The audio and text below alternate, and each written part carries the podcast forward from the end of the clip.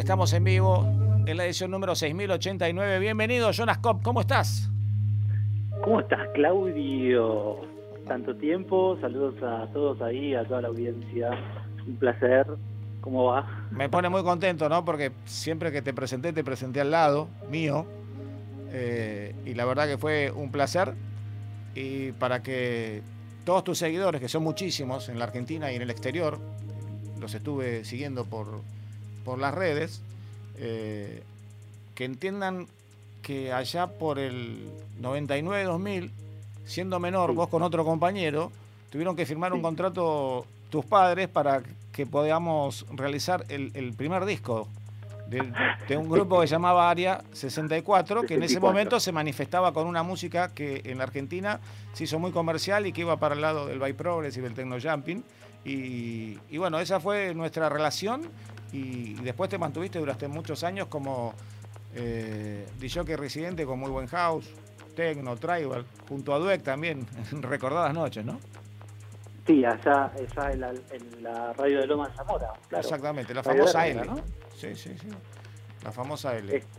exacto, L, L, no R. Este, sí, estamos ahí y sí, me acuerdo de, esos tiempos de del 2000, este, con muy poca edad. Hoy justamente le comentaba a una amiga que con vos fue que me tomé el primer avión. Sí, sí, me acuerdo. Sí, sí, a Córdoba. Mi primer viaje en avión fue junto a vos. era una locura, era el mundo de la música electrónica que comenzaba y vos eras demasiado joven y me acuerdo que por ahí le metíamos pretensiones porque veníamos de una radio que era la única que se escuchaba música electrónica y quisimos hacernos los grandes David Morales y le dijimos, nosotros queremos un recinto solo para nosotros y el tipo nos puso en un tinglado, ¿te acordás? En un tinglado de un club eh, las cinco camas y estábamos, el tipo, querían algo grande, acá tiene. Todo este club es para ustedes. Era un salón de fiesta y atrás era, y puso cinco camas tremendas. Y bueno, la verdad que hasta teníamos cancha de papi, no sé si te acordás, atrás. estas cosas hay que contarlas porque son las pretensiones que uno tenía y el tipo cumplió. ¿Eh? A la gente de Córdoba un saludo muy grande. Fueron, la calera, la calera. Exactamente. Con, el tiempo, con el tiempo yo aprendí que cuanto más excéntrico sos, este, mejor te valoran. ¿eh? Así que ahí ese fue un, puntapié, una gran enseñanza que, tuvimos todos, ¿o no? Sí, ustedes me dijeron bien ahí, Claudio, hasta que dijeron, ¿no es un poco grande todo esto? ¿Se acuerdan? Sí, es mucho, ¿no? Un poco mucho. Queríamos dormir todos juntos de lo grande que era. Jonas, contanos un poco cómo te, bajás de, lo que era la música comercial en ese momento en Argentina, que vos tocabas y manejabas de una manera bárbara ya como productor, muy precoz y y como DJ, y de repente se te viene a la mente la idea de, empezar a manejar otros géneros como el minimal y, el techno en sus variantes. Me, gustaría saber bien, tuvimos una charla nosotros muy puntual que fue la partida tuya hacia nuevos horizontes, este, otros continentes, otros países, y bueno, me gustaría saber bien cómo es ese momento. En realidad eh, siempre manejamos una música underground. Eh, en aquel momento cuando estábamos en DJ Time y estábamos con Walker, eh, siempre trabajamos una música underground, techno, que no era muy macro, no era muy masiva. era techno, Chicago, Detroit, y yo me mantuve, esas son mis raíces, digamos. Después lo profundicé y lo expandí un poco más y lo llevé a Europa y en Europa me encontré con que los alemanes, los franceses, eh, toda la gente pionera y referente de la escena europea eh, tenían estas mismas raíces. Entonces fue como un espejismo, ¿no? De reconocerme a través de ellos y ellos a través mío. Y también fue muy loco que, eh, bueno, con mi sonido, tanto producciones como DJ pude trascender, pude ubicarme en, esos eh, circuitos de Europa y los alemanes sobre todo eh, se sorprendían siempre de que yo era argentino y no entendían el sonido que yo podía plasmar siendo latinoamericano. Y que lo pasa, pasa, pasa, perdón, pasa que lo habíamos traído cuando nos fuimos al Low Parade, habíamos traído muchísima influencia alemana y, no sé si recordás que traje una discografía enorme, más allá de la que, de la que vos tenías, traje una discografía enorme de Alemania, cosas que, se compró en Berlín, cosas que se han comprado en Hamburgo y tuvimos la suerte de traerla y influenciarlos más a ustedes para que trabajen. Claro. Sí, sí. Claro, promos que te daban todos los DJs, Doctor Mote, todos los que estaban Exactamente, sí. Además conocimos a todos, fue palmear a, a Wenbam como a Carcox y a Sven Bat, eh, ir caminando hasta el Columbia Hall y encontrarte con Fatboy Lim y que Tuti te haga la traducción para que él te diga, vení, subí a la cabina y mirala desde acá. La verdad, fueron momentos tremendos y bueno, yo sé que después vos te encontraste con todos esos artistas ya prácticamente en escena. Sí, sí, yo trabajé con todos después. Trabajé con Sven, trabajé con, muchos de estos referentes que vos nombrás y, bueno, eh, la verdad que sí, fue, fue una experiencia increíble. Y ahora digamos, cuando pasa el tiempo, o sea, yo siempre digo lo mismo, pasa el tiempo, pasa los años, pasa la experiencia, la sabiduría, y uno siempre mira al pasado, siempre recuerda al pasado como una una buena escuela, ¿no? yo, siempre, le digo a los chicos, perdón la interrupción, yo siempre le digo a los chicos, vos mirá al pasado como quieras, analizalo, estudialo, eh, pero el pasado no se puede tocar, es ese que quedó ahí para recordarlo y para poder pensar la variante que vos quieras acerca de ese pasado. Ese pasado que nos puso en un lugar, pero viste, siempre le digo a los chicos, eh, recordalo, sentilo, vivilo, pero el pasado no se puede modificar. Esto es como los verbos en la escuela. El pasado para mí es perfecto, pasado perfecto. Sí. Entonces el presente es perfecto también. Entonces eh, eh, siempre es perfecto, siempre está todo disponible y alineado para que uno pueda desplegar lo que tiene que desplegar en el tiempo que tiene que ser. O sea, sí, sí, desde el punto de vista de la logística coincido totalmente con vos. Sí, sí, sí, sí. La conjugación a veces no te la deja hacer la vida y, otro tipo de cuestiones, pero desde el Vos sabés bien esto, que son tiempos, en tiempos determinados aparecen lugares, eh, personas, proyectos que te dan la posibilidad de mostrar de una manera macro lo que sos vos. Eso pasó en tu carrera, pasó en mi carrera y en la carrera de todos. Y después hay otras experiencias que van por otros caminos, pero es una cuestión de tiempos y espacios, o sea, hay personas que aparecen, situaciones, eventos, que dan la posibilidad de eh, experimentarte a vos mismo en otras dimensiones. Entonces es como fascinante, pero cada una de ellas es única y es perfecta, digamos, ¿no? en su medida y en su tiempo.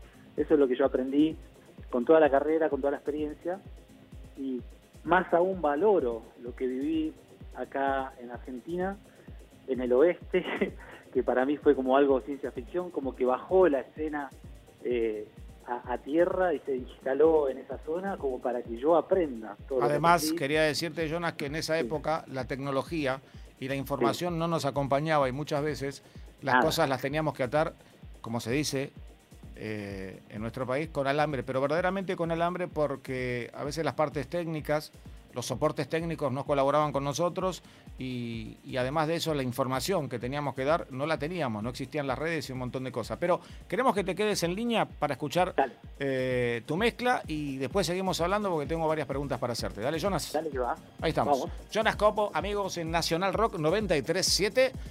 0030 minutos de este nuevo día en la República Argentina. Recuerden, 11 39 39 88 88. Estás en Nacional Rock 937, la Argentina.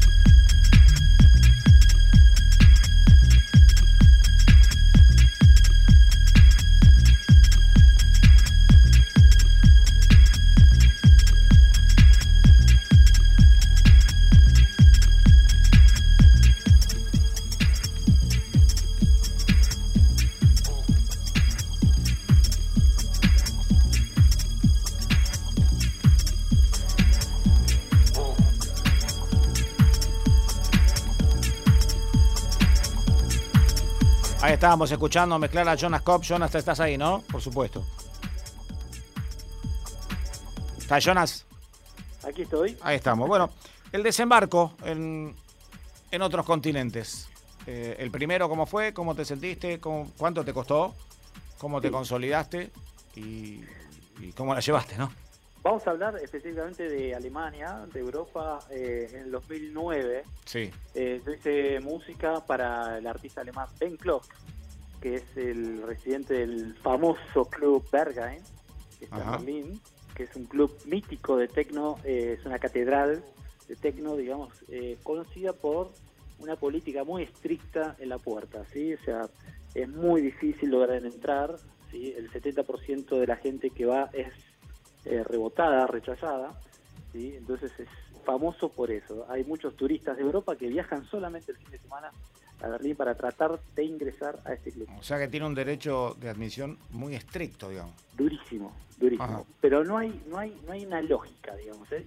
Hay como un chamán, digamos, alemán. Eh, la puerta que él ve a la persona y dice, este sí, este no, este sí, este no. No hay una lógica, no hay una vestimenta, no hay una... Es que Alemania es todo así, ¿viste? En todos los boliches o entran todos o en algunos no entra ninguno. O sea, e, es muy difícil de medir, como decís vos, eh, cuando meten o cuando aplican el derecho de admisión, en qué se basan, ¿no? No se basan, en este caso no se basa ni en la estética, ni te mira directamente y él decide si vas o no. Ah, Punto. ni te habla. ¿sí? Con un dedito te hace entrar o salir.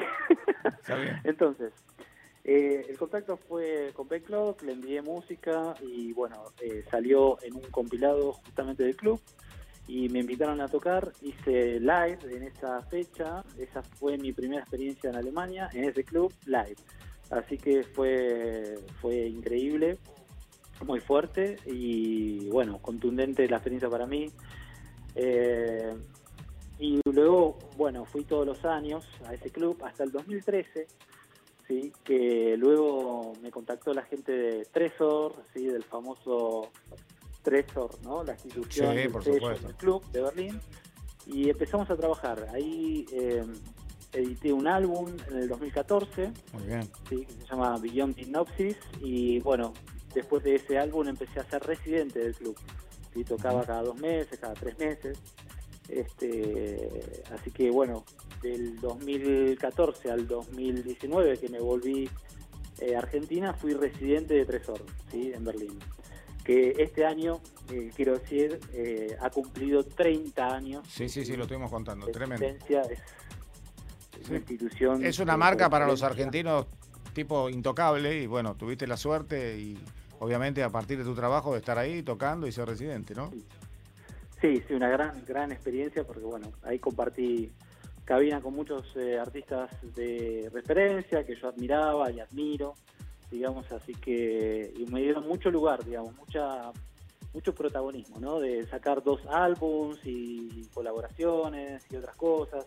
Así que fue, fue hermoso lo que viví ahí en, en Berlín con Tresor y también con Berga, ¿no? O sea, eh, así que bien, bien. Y después, nada, viajando por el mundo, por los países de Europa, por Japón, China, eh, Australia. Así que nada, volví, digamos, a Argentina con, con bastante experiencia eh, y bueno, ahora en estos tiempos tratando de volcar toda esta experiencia en la escena local, ¿no? Que bueno, me parece que es una gran oportunidad y un gran desafío al mismo tiempo, ya que siempre hay cosas para hacer acá, ¿no? Es como que todavía estamos creciendo eh, y, bueno, aportar toda esta sabiduría, este conocimiento, esta experiencia de Europa en la escena local me llena de alegría. Eh, además estoy generando nuevos artistas, estoy dando cursos de DJs, eh, de producción, apoyando a nuevos talentos. Es como que, bueno, me gusta que la escena nacional crezca y crezca y crezca, ¿no? Este, hacer una, una especie de, digamos, plantar cerillas. Bueno, vos sabés que estoy con DJ Dueck y me cuesta mucho mirarlo porque seguramente en, su cara veo eh, los recuerdos de tantas noches. Quiero contarle a la gente que con DJ Dueck y Jonas Copa hacíamos un programa hasta las 6 de la mañana, creo que desde las 10 de la noche, mira lo que te digo. Lo que pasa es que nos íbamos este, los sábados era. Y, realmente era tremendo. La cantidad de música que había que poner en esa cantidad de horas Eh, era increíble. Íbamos con el Falcon, ¿verdad? Sí, sí, sí. teníamos un Falcon de colección. Qué capo, Jonas, qué capo. No quiero hablar del tuyo. Pero. Se habré subido. No, pero una máquina, una máquina. Era un Falcon de colección. Hermoso, eh, sí, hermoso. 64, único. Pero mm, nosotros nos, íbamos así tipo vintage a, hacer un programa que después cuando llegábamos la parte técnica es lo que yo te decía Jonas eh, la parte técnica muchas veces hemos tocado con, con, aparatos de mesa de hogar y, y, ya mezclado así y yo creo que eso ese tipo de cosas hizo grandioso a los DJs argentinos porque al momento de llegar la tecnología las primeras Denon, ¿te acordás? Eh, con qué facilidad. Alguna que otra Gemini que, que, que, se ampliaba. ¿Mm? Yo quiero, quiero hacer un paréntesis acá. Y esto, esta anécdota se la cuento a muchos DJs de, Europa y a muchos DJs que la tuvieron fácil, vamos a decir entre comillas.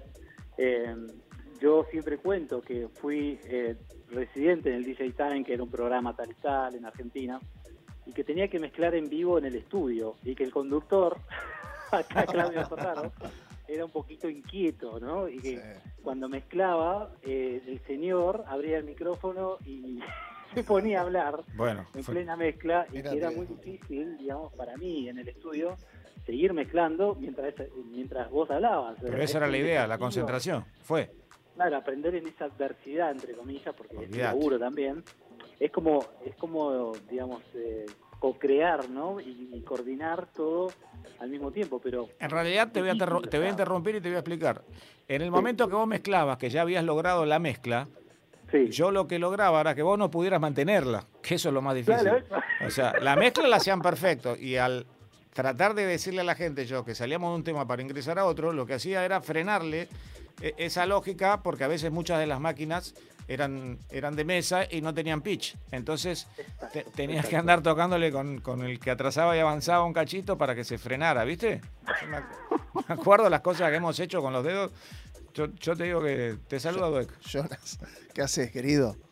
¿Qué haces? Sos un capo. No se rían, por favor. No, no, pero sinceramente nos quedamos horas y horas poniendo música, pero lo que salía no había nada armado. Toda la noche. Era, era insólito, hasta contenedores mezcla. Nada armado, al igual que el speech de Claudio, que no lo tenía escrito. No, eso siempre también lo cuento, que Claudio nunca trabajó con, con, libretos ni con speech eh, escritos previamente. Siempre se sentaba, improvisaba y hablaba, ¿no? Y nosotros también. Era toda una, una, obra de arte sin, Impresionante. libreto, digamos, ¿no? Creo que Jonas, en la época que empezó la radio electrónica, nos juntábamos primero dos o tres días para charlar acerca de la música, cuando no era diario el programa, como muchas veces lo fue, y una o dos horas antes eh, nos hablábamos acerca de lo que iba a sonar y, ya uno se predisponía y, conocía de la música porque venía de años de, pasarla, ¿no? Manejamos mucho la etiqueta Street Rhythm y supimos conocer a cada uno de sus artistas. Sí, exacto, exacto. Sí, veníamos con, con, un, con una idiosincrasia de sonido que ya era casi telepático, ¿no? Ya sabíamos que, iba a sonar y vos apenas eh, escuchabas algún acorde o alguna vocal, ya sabías qué era. O sea, no, no, no, no es que poníamos tampoco algo súper extraño o raro, ¿no? no. Era como que ya teníamos un circuito musical y, y también nosotros eh, detrás del aire, digamos, cuando estábamos trabajando, te decíamos en ese momento si era algo nuevo, de qué se trataba, entonces vos informabas, eso también es muy, muy importante hoy en día y siempre lo fue, que el locutor o el presentador el, del programa informe ¿sí? a la audiencia eh, todo lo, que está sonando, lo que escucha, eh, para que aprenda, para que lo busque, para que busque el artista, para que busque el label y así se nutra, ¿no? Esa es la, la cultura, así se forma la cultura, digamos, la escena. Sin duda. Jonas, eh, escuchamos eh, recta final de, de tu mezcla para después sí despedirnos y charlar un cachitito más, dale. Dale, dale. Te quedas en línea. Abrazo. Abrazo.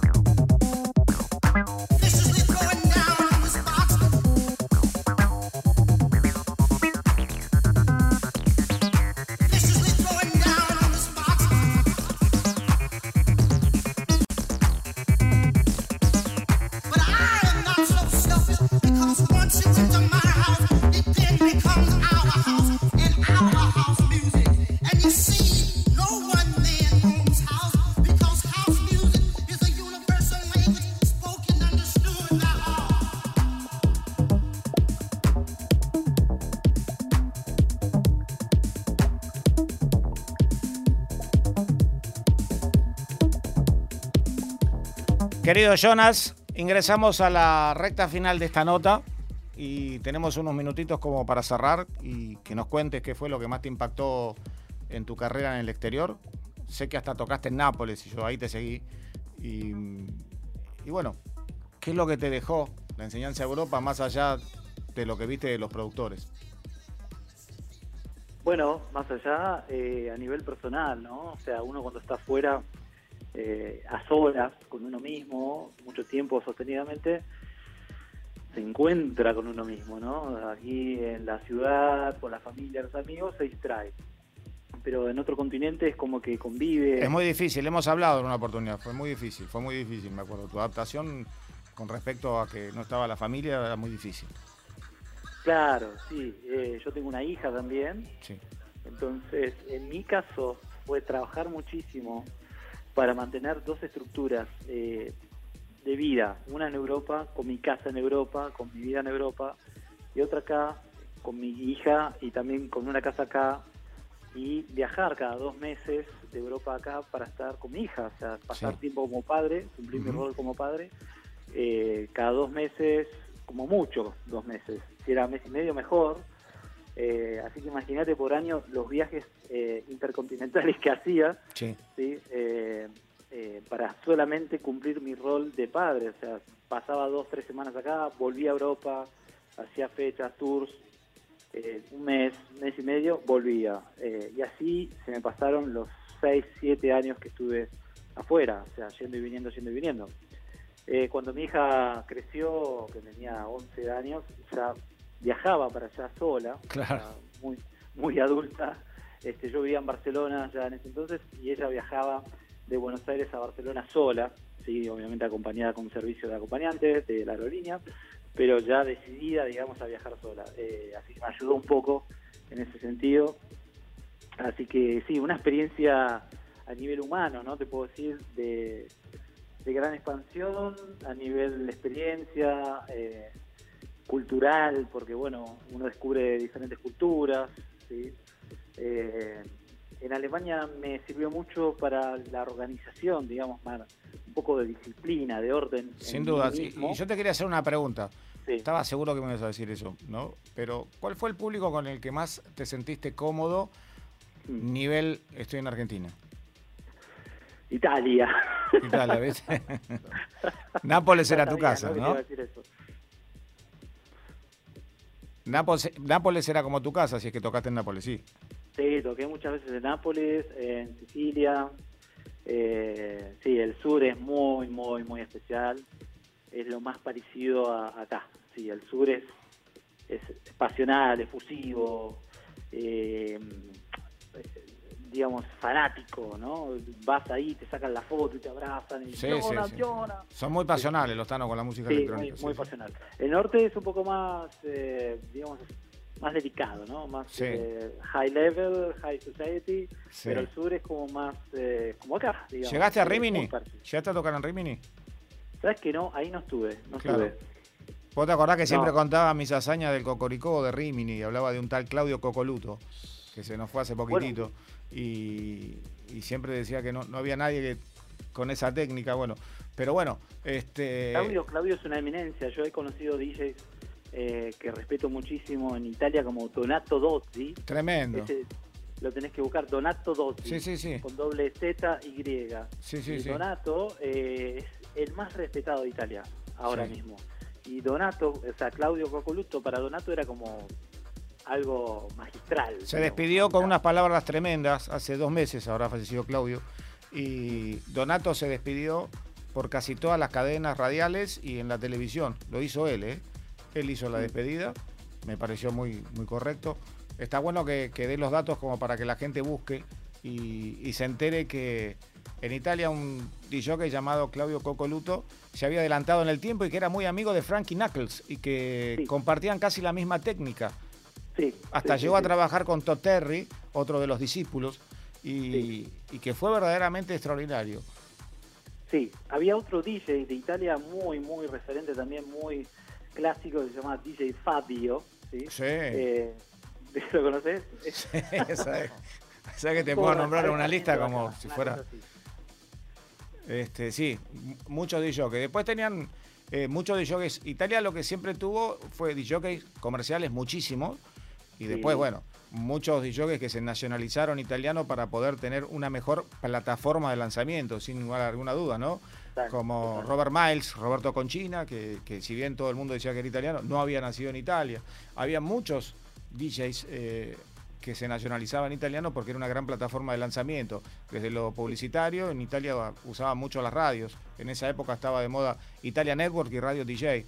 Nosotros veníamos de, ese modelo, ¿no? del DJ Time italiano y éramos fanáticos de Morella, Fargetta, Precioso y Albertino. Entonces hicimos un DJ Time bien argentino, con, con los formatos de la música argentina, que no eran los de ellos. Y, y ellos eran, eran muy comerciales. Por ejemplo, un tema que era banda de sonido de una película como Gunstan Paradise, lo estiraban en 17 remixes y 17 programas, ¿no? Y nosotros estábamos siempre a la búsqueda del próximo tema que del sello, por ejemplo, siempre nombro Street Rhythm, Ministry of Sound, podía ser, ¿no? Sí, sí, sí, totalmente. Me acuerdo del clásico Chimay, ¿no? Bueno, sí, fue un gran clásico por todo lo que tuvimos que vivir, pero eh, un, Chimay que fue autorizado para que un par de locos argentinos lo hiciéramos y se transformaran en Chimay 99, Chimay, ¿no? ¿Quién más? ¿Te acordás? También Mauro. Sí, sí, era la banda de sonido del profesional que protagonizaba Jean-Paul Belmondo. Y, y la verdad que Qué serie. Que hacerle una versión a Ennio Morricone me parece que se salió del molde. Nosotros no nos dábamos cuenta en esa época porque veníamos de las distintas Energy Parade, de la Revolution y habíamos juntado tanta gente que un disco no era nada, pero hoy es como un hijo, ¿no? Te debe pasar a vos con tus producciones. Y es adagio eso, ¿no? Es un tema adagio llevado a, sí. a la versión tecno, ¿no? O a la versión electrónica. Hoy sí, día, sí, te, como un tecnotrans, era un tecnotrans. Llegó a ser un tecnotrans porque tenía un teclado que, que lo definía bien como tecnotrans en ese momento. Tecnotrans, ahí está, es verdad. Y, y bueno, era ese momento, porque eh, eh, se juntaron el, tan, el trans y el tecno para ingresar a la Argentina y la única forma era hacerlo comercial. Vos te acordás de Grecia 2000, te acordás de, un montón de temas que... ¿No? Vos te reís, este, todo ese sonido, todo ese sonido que se escuchaba en esa época, Tecno Trans, ahora en Berlín 2021 está en auge y es moda total. es verdad. Tenemos trabajo discográfico. Es verdad, es verdad. Tiene razón. Te lo juro, ¿eh? Tenemos más de 20 temas que nunca vieron la luz. ¿eh? No muere ese sonido. No, no, no, tiene razón. Todo, todo cíclico, todo vuelve, es increíble. Sí, sí, sí hay un punto que vuelve. Como el hard house y todo lo que poníamos en esa época, este, todo vuelve, es como el GABA, todo eso está sonando ahora en Europa. Y Jonah, fíjate vos que si nos volvemos al, house comercial, Defective Record toma la posta de Street Rhythm de una manera increíble, con casi los mismos temas, con, las mismas vocalistas, en algunos casos utilizan los mismos vocales y en otros hacen cantar la canción igual, pero obviamente con el ayorneamiento al, al 2021, ¿no? Sí, nuevas vocalistas, nuevas cantantes, este, sí, sí, sí. Pero, con la, misma idiosincrasia, digamos, ¿no? Sin duda. Las bases es como que no, no las deja morir. No. No porque saben que ese es el gancho de, lo comercial y de lo que la gente toma. Y sirve para la, alta rotación, no solo en las pistas, sino en las radios europeas y americanas. Claro, lo que pasa que al escuchar la base esa, no la deja morir. ¿Qué quiere decir? Que cualquier persona, aunque no conozca ni quién es el que canta, ni el DJ que es, pero al escuchar, uy, mira este tema, ¿te acordás? Lo, bailas igual. Y porque el 80% de los temas de Defective Records tienen 25 años de origen con respecto a esa base que vos estás mencionando. Sí. Eso es lo que pasa, Jonah. Y seguramente te estás encontrando, como me decís, con, con sorpresas, como que vas a Alemania y te encontrás con que ese tema lo pasaste en el 99-2000, acá en la Argentina. Si bien no es el mismo tema, vos decís ese tema, ya lo pasé, pero viste que uno cuando lo capta lo toma como un todo, no, no, no, lo, no lo descifra. eh, en qué estilo sí, sí, está. aparte son, son piezas eh, timeless, ¿no? Que no, no tienen un- una línea temporal. O sea, salieron en un año, pero están hechas, digamos, con elementos y con una idea que, que proviene de vaya a saber dónde, ¿no? O sea, yo siempre ahora digo esto que es un poco abstracto, ¿no? Que hay algunos artistas eh, de, música, de música electrónica que tienen la capacidad de traer información del futuro Sí, sí, muy bien. y plasmarla acá en el presente. Entonces, Muy buena y traen explicación. una obra, que eso pasó mucho en los 80 y los 90. Hay muchas obras de los 80 y los 90 que, que hoy en día suenan presente, 2021. O sea, suenan actuales. Entonces, esos artistas tuvieron la capacidad de traer información del futuro. Sí, porque eran como obras muy. Por eso Sí. se llama tecno, ¿no? Porque es algo futurista. Exacto. Este, entonces, es, es una canalización de una información que está en alguna línea temporal y el artista pudo conectarla y traerla a este presente. ¿sí? Esto es algo abstracto, pero funciona así. Eh, y eso sirve para que tiene una finalidad, no es solo entretenimiento, no es solo para que la gente baile, es solo es también para que la gente expanda su conciencia, expanda su mente y tenga una información más eh, más profunda y más trascendental que Sí, la que hay, la hay un database metido ofrecer. tremendo. Sí, estoy de acuerdo con vos. Estoy de acuerdo con vos. Estoy Sí. de acuerdo con vos. Eso O sea, sucede. hay una, hay una alimentación que el, que el ser humano tiene, ¿no? A nivel de la música. Uno se puede alimentar del reggaetón, del trap y todo esto que suena ahora, y va a tener el cerebro un poco, la mente un poco limitada, ¿no? O sea, en cambio, estas obras como la música clásica y cuestiones electrónicas más profundas, a uno lo llevan a diferentes estados mentales, ¿no? Un poco más expandidos, un poco más profundos. Totalmente, mira, y me haces venir a la mente un tema que en la. BBC de Londres detonó y que venía de Gorgon City. El tema se llama One Dance, después buscalo. Fíjate que la base es reggaetón y el, el, el- autoprocesamiento del tema es absolutamente electrónico. Es de música Claro. electrónica, pero como realizador y productor vos te vas a dar cuenta que la base es de reggaetón. Entonces, ¿hasta qué punto llegaron estos chicos de Gorgon City que están tirando un tema por semana? El otro día veníamos hablando y están generando éxitos. Son muy comerciales, pero muy bailados y muy escuchados.